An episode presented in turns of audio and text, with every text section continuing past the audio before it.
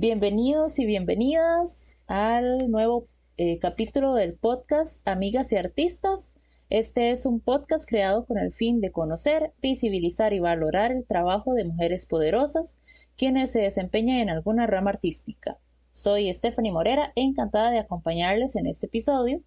Hoy tenemos a una invitada de la Escuela de Teatro, si no me equivoco, a Nataína Aguilar. Bienvenida, Nataína. Muchas gracias. Buenas, un placer estar aquí.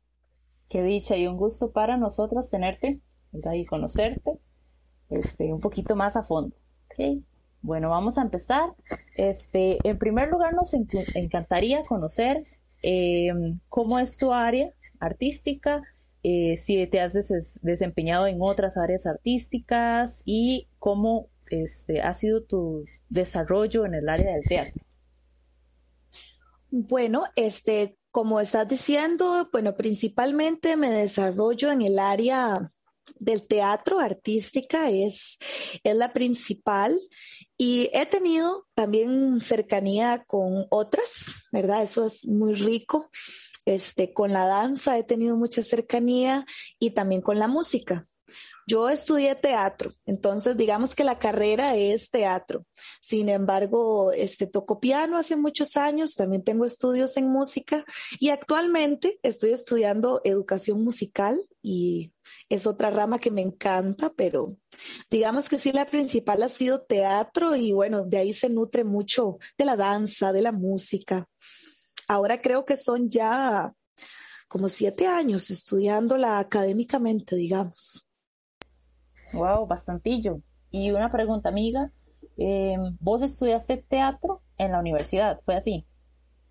Sí, exactamente. Empecé en la universidad en el año 2013 y saqué el bachillerato en artes escénicas, se llama la carrera, es una carrera, pues sí, que se enfoca en la actuación, pero también este, uno lleva expresión corporal, se, se mezcla mucho con otras ramas, es muy bonito. Interesante. Dígame una cosa, eh, con respecto al, artes escénicas, se llama la carrera, ¿verdad? ¿Cómo fue su experiencia en, el, en todo el proceso académico de aprender artes escénicas?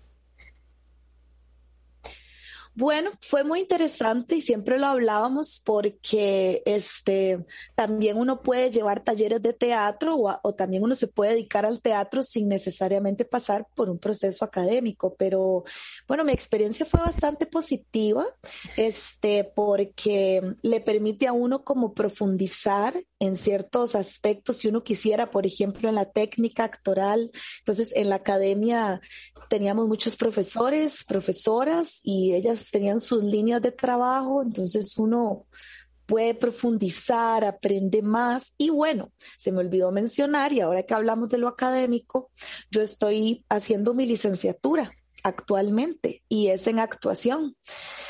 Y entonces, este proceso académico, pues sí, para mí lo que permite es eso, tomar qué elementos a mí me llaman la atención, en qué quiero profundizar y además permite compartirlo con más personas interesadas en el tema, interesadas en, profundizarlo, en preguntarse más cosas, eh, poner a prueba cosas, preguntarse, como criticar desde el lugar constructivo, ¿verdad? ¿Por qué es así? ¿Cómo se puede hacer de otra manera?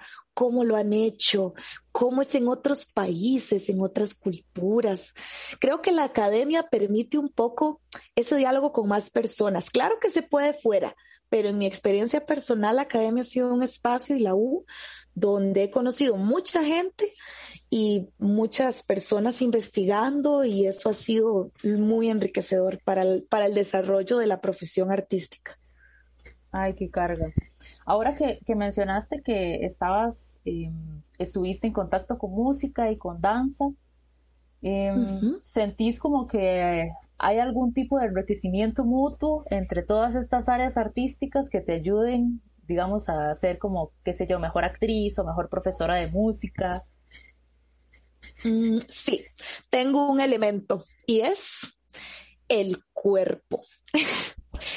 o sea, realmente, este, danza y teatro son primas hermanas realmente. Se trabaja con el cuerpo, con el movimiento, con decir algo más y en realidad la música también. Yo empecé a llevar clases eh, de educación musical y había un curso rítmica que es una metodología de aprender música a través del cuerpo, que yo decía, claro, es que al mal la música también pasa por el cuerpo y por las emociones y por el decir, claro, tal vez de maneras un poco más abstractas, pero no necesariamente, o sea, en el sentido que también la danza y el teatro pueden ser no literales, sino también poéticas.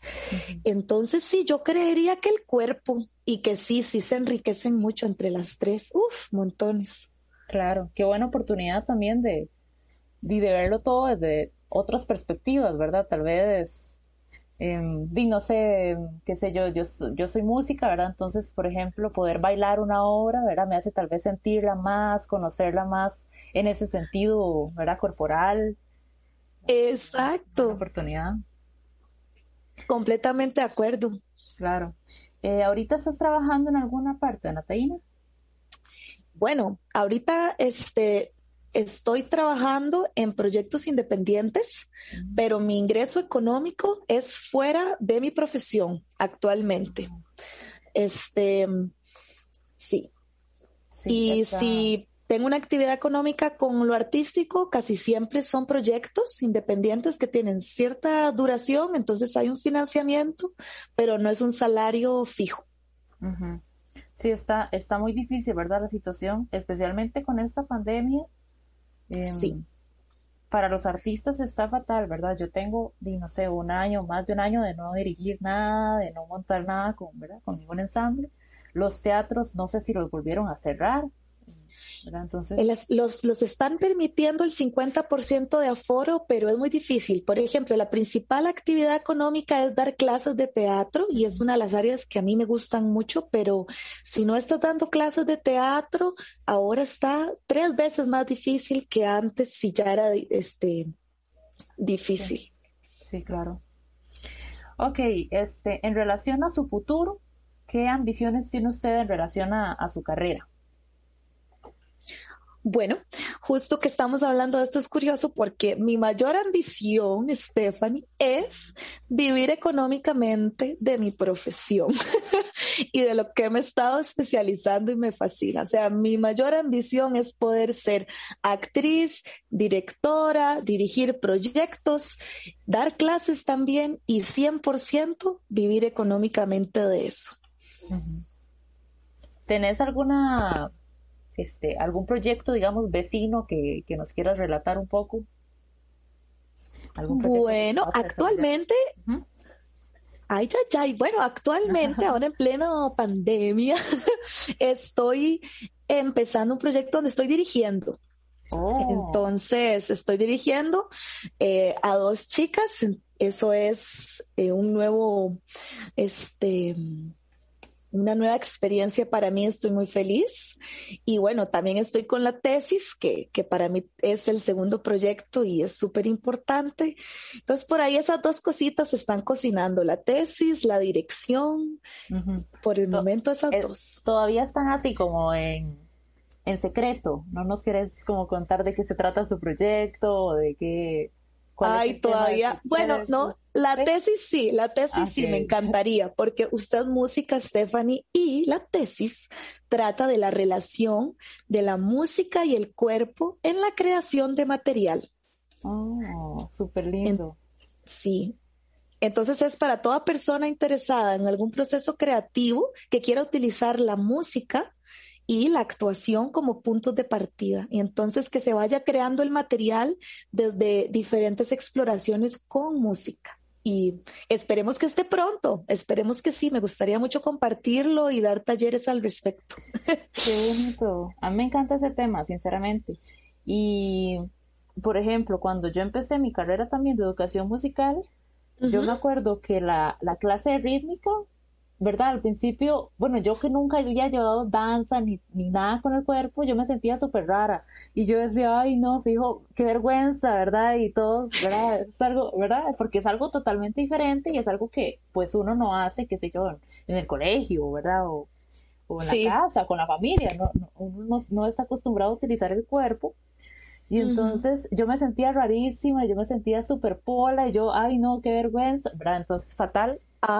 Pero después, eh, ya cuando uno empieza a dar clases, yo pienso que se le vienen como a la mente todas las cosas que aprendió y la rítmica es una de las más importantes, porque, ¿verdad? Es, es una herramienta que uno utiliza muchísimo con los niños, Em, con los jóvenes incluso, ¿verdad? De diferentes maneras, pero, pero se utiliza mucho. Y es la manera más fácil para, para una persona que está aprendiendo entender ciertos conceptos que son muy complicados de, de comprender, digamos, a nivel teórico, ¿verdad? Correcto, y, y, eso pienso demasiado porque cuando yo me vi llevando rítmica en música, yo me di cuenta de eso, que era pocas experiencias, y yo decía, pero si esto lo hacemos en teatro y en danza, lo del cuerpo, pero no los elementos musicales que son tan importantes, que si el pulso, que si el ritmo, que si cantarlo, entonces en eso es muy bonito porque siento que se enriquece una cosa de la otra. Sí, en realidad se entrelazan, ¿verdad? Las, las artes siempre se entrelazan, solo que, ¿verdad? Como tal vez fuimos este, deformados de, de esta manera, entonces uno piensa que la música es solo música y la danza es solo danza, pero no, ¿verdad? Se entrelazan en algún momento y se, se nutren mutuamente. Sí, por ejemplo, no sé si a usted le ha pasado que escucha una pieza de música y empieza a imaginar cosas o siente cosas o lo asocia con algo, ¿verdad? Claro. Este tipo de procesos creativos de, pasan en, las artes en general, entonces es así, es precioso. Ay, bueno, y el proyecto sí es, sí es ultra secreto, ¿verdad? Pero entonces en algún momento esperamos verlo, ¿verdad? Y que usted nos pueda compartir. Sí, eso espero, sí, es que si no, es que no sé si las chicas me van a dejar, pero pronto van a escuchar de ello, van a ver qué chiva, porque además es un proyecto que, que ellas mismas escribieron. Entonces, ellas escribieron el texto y, me invitaron a dirigirlo y bueno, ya van a ver, y no solo he estado yo aportando el proyecto, hay muchas personas que vienen acompañando a estas dos chicas creadoras este, en el proceso y ahora yo voy a estar como un poquito más como la directora general, pero ha sido un proceso que se ha ido enriqueciendo con mucha gente, entonces esperamos pronto poder compartirlo, sí. Qué chiva, qué chiva. Ahí lo esperamos muy ansiosamente. Okay, este, por último, Ana Taina, nos me gustaría como analizar, ¿verdad? Este, tal vez un comentario o Una, una reflexión sobre em, de qué forma piensa usted que el teatro tendría más visibilidad a nivel social y educativo. Hmm. Esa es una pregunta muy buena. Bueno, yo le, Steph, yo le preguntaría a usted, por ejemplo, ¿usted llevó teatro en la escuela? No, ni de cerca. ¿Y en el colegio menos? Menos. Yo, bueno, de hecho yo estuve en puras escuelas y colegios públicos del puro centro de Heredia. Entonces, por decirlo así, son escuelas que tienen muy buenos recursos, ¿verdad? Las escuelas públicas que tienen dinero, que tienen aulas, que tienen, ¿verdad? Eh, llevé música todos los años, pero nunca llevé teatro ni danza.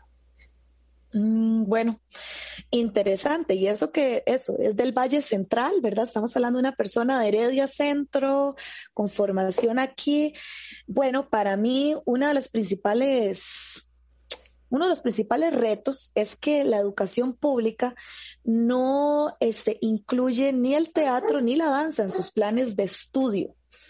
Y para nadie es un secreto que este, cuando trabajamos teatro o danza con el cuerpo, hay muchísimas habilidades este, de trabajo grupal, de expresividad, de creatividad, elementos súper importantes para más adelante, que además estamos dándonos cuenta que a veces hasta hacen falta y justo estos, estos, estas profesiones no están incluidas en el plan de estudios. Yo creo que una primera estrategia tendría que ser incluir el teatro en el plan de estudios, así como otra, como otra materia.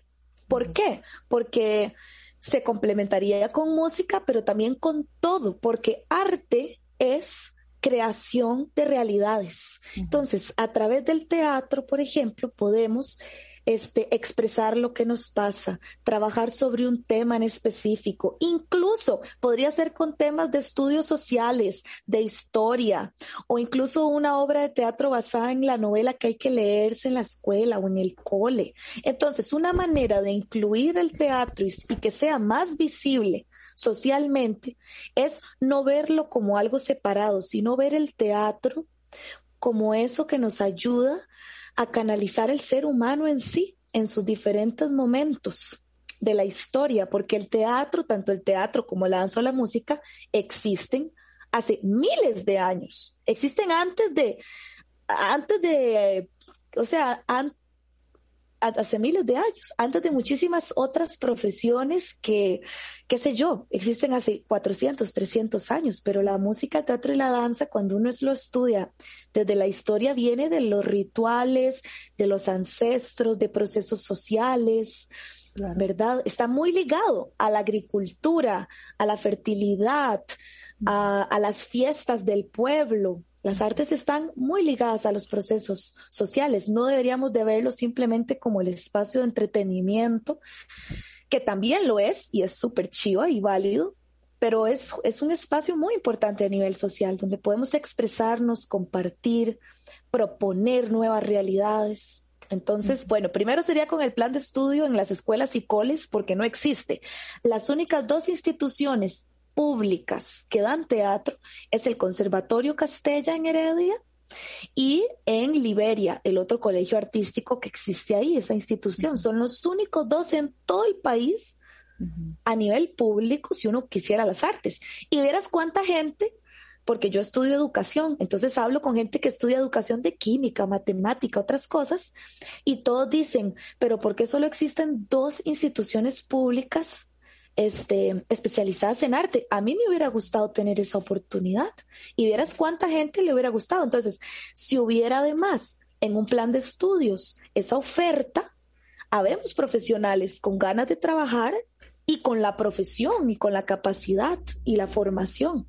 Entonces creo que ahí es a nivel sistémico que tendríamos que abrirnos un poco más, porque a nivel independiente se mueve mucho y yo admiro mucho a los colegas del gremio, ¿verdad? Pero necesitamos a nivel sistémico crear políticas públicas, leyes que, que vean las artes como algo integral e igual de importante en nuestra sociedad.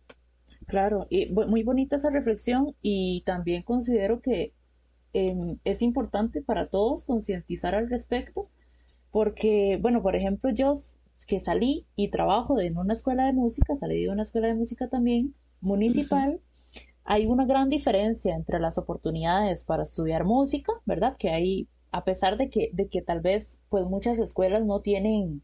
Eh, música, digamos, en el plan de estudios o, ¿verdad? No tienen la oportunidad, pues hay, qué sé yo, hay escuelas municipales, hay academias, hay CINEM. CINEM, sí. ¿Verdad? Eh, está el CIFAIS también, ¿verdad? Que, que es otra oportunidad. Eh, no hay esa oportunidad para estudiar danza ni teatro. No, no hay esa apertura ni esa cantidad de escuelas. Entonces es es como una, ¿verdad? Una pequeña parte de la población que, que toda su vida tiene contacto con, con el teatro y sería tan bonito que todo el mundo experimentara esa vivencia y, y pudiera ¿verdad? conocer las diferentes artes y decir, mira, me gusta más esta que esta, pero en realidad, ¿verdad? No sé, más Correcto. Tener la oportunidad, como dice usted, yo creo que la música ha hecho una labor súper buena a nivel sistémico por eso, porque, y, y, lo bien que le hace a los muchachos, el CINEM, las escuelas municipales, yo también estudié música en la municipal de Mercedes Norte de Heredia, por ejemplo, ¿verdad? Que creo que usted también, no sé, Steph. Sí, sí, claro. Imagínense, somos de la misma escuela.